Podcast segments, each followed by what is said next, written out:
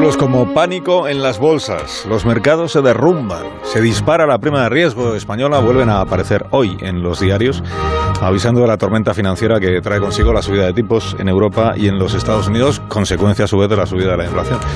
Así que le pregunto a Fernando Onega hoy si se le está poniendo a 2022 cara de crisis económica total.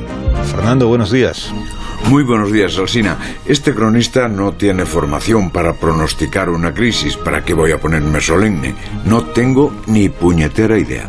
Pero como en las crisis recientes tampoco la tenían los más acreditados economistas, aplico lo que dice el pueblo y en mi tierra gallega el pueblo sabe que cuando galego di que morre, morre. Cuando el gallego dice que muere, muere. Los titulares de un día no son suficientes para un diagnóstico pero sí para dar miedo.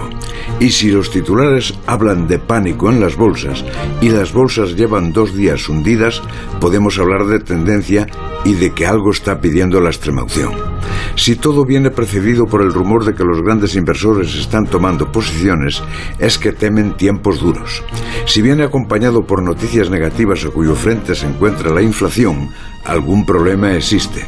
Si la dimensión del desastre es mundial, es difícil de contener. Si hay un problema de materias primas, en algo se tiene que notar. Si las primas de riesgo suben, algo ha perdido la confianza. Si se habla de seísmo, en algún lugar tiembla la tierra.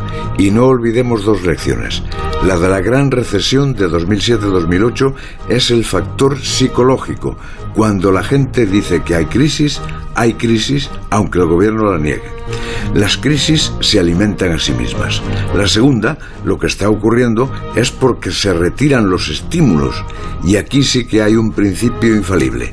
Una economía a la que hay que poner postes es una economía que se cae. Dicho eso, ojalá sea falso, querido Alsina, cuanto acabo de decir. Hasta luego, Fernando. Hasta las ocho y media.